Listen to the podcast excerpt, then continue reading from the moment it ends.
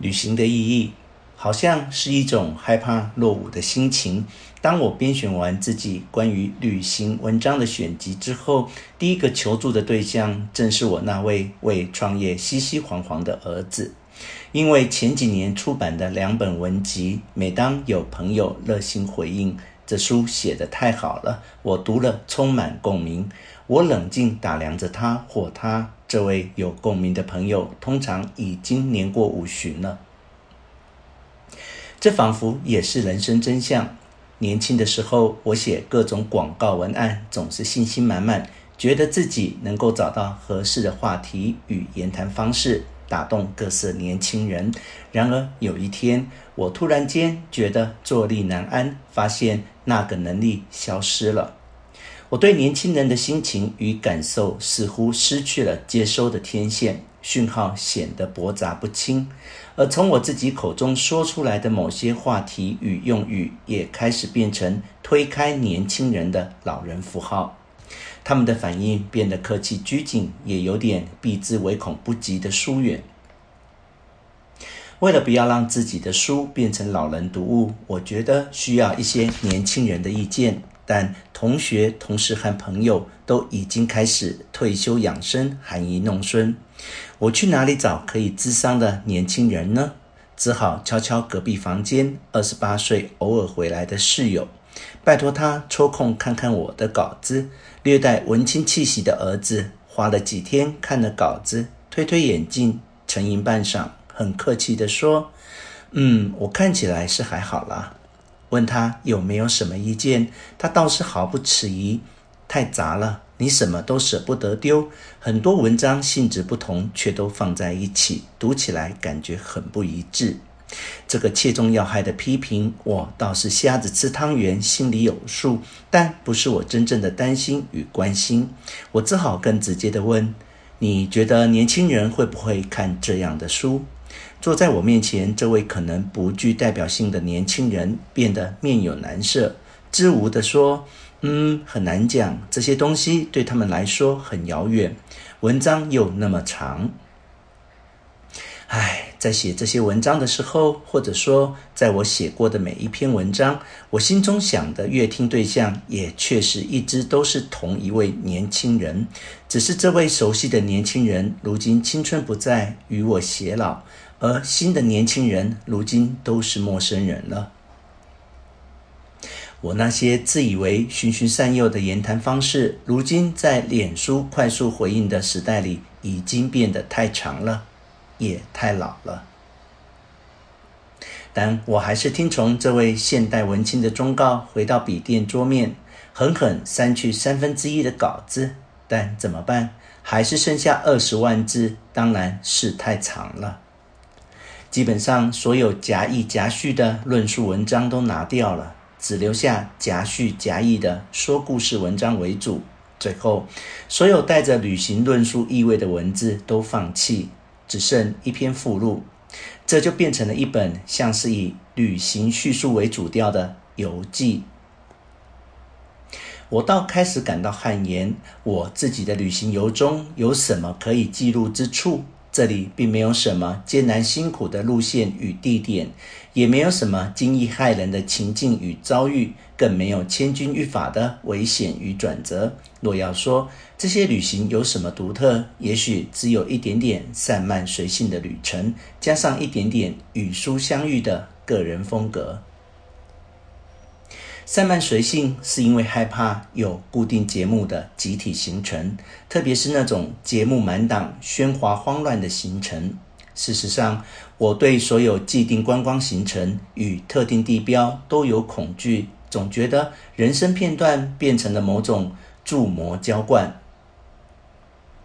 旅行里让我留下深刻印象的经验，往往发生在最无目的的时候与场所。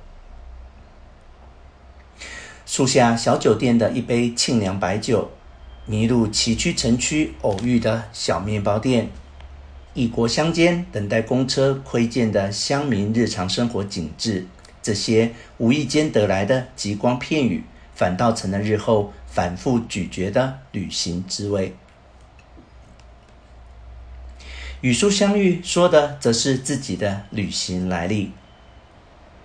是什么决定了一个人旅行的目的地？又如何决定那条从这里到那里的旅行路线？在我的例子里，很少是因为身边朋友的推荐或描述，大部分是来自各种因缘际会的阅读经验，也说不上来是什么样的阅读。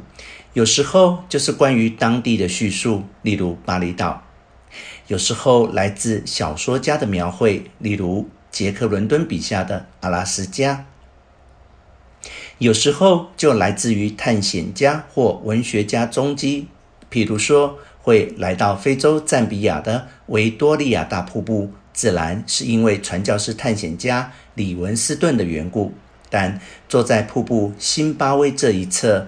维多利亚瀑布旅馆的酒吧里，点一杯叫做“我推测”的鸡尾酒，心里感到激动与满足，觉得历史与自己相会，那就是十足的书呆子气味。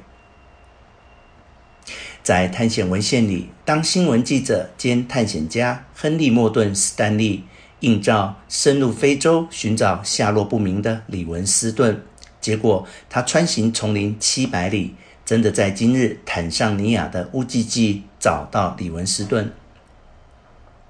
传说中，他在部落民层层围观之下走向那位略显虚弱的白人，拘谨地说：“是李文斯顿医师吗？”我斗胆推想，这是旅行与探险史上一个令人难忘的场面与对白。书呆子不可能不对这杯鸡尾酒感到激动。是的，为书所成，为书所毁，真是我的人生写照。即使在行走途中，也不可免。对我来说，带着1920年版的伦敦蓝色导游，远比带着2014年的 Lonely Planet 指南有趣得多。虽然毫不实用，我真的干过这种事。但旅行的争议之一，不过就是想象他者的生活。我多么希望走出伦敦旅馆门口，伸手遭到的是两人座小马车，而不是黑头计程车。那才是我错过的无从复制的人生。除非威尔斯的时间机器再现江湖，否则我们是不可能旅行于时间轴的另一段时光。旅行因而只能是空间的移动，无法是时间的逆旅。只有一个人生是令人不满足的，但我们诞生之际，时空已定，这个人生也就跟着注定。还有什么方式能让我们扩大实体世界与抽象世界的参与？在我看来，也许只有旅行与读书能让我们拥有一个超过一个的人生。读书时，你固然要融入情景，因而有了另一种人生的感受。旅行时，我们也要想尽办法纠缠的假装另一种文化与生活的短暂化身。这也是我不爱旅行计划，也不喜欢安全旅行的缘故。如果我们没有大胆一点，我们永远只是带着家乡之壳去旅行的人，没有接触异世界，也就没有短暂的另一个人生。这不是一本有参考用处的旅行书，一切实用资讯全都付诸阙如。你不能照抄其中的路线去旅行。这也不是一本有文学企图的书，没有含蓄节制和优美辞藻。它像是一个喋喋不休的返乡浪子，体能已衰退，却弹性颇高。他兴致勃勃对着那位未满二十岁的年轻自己。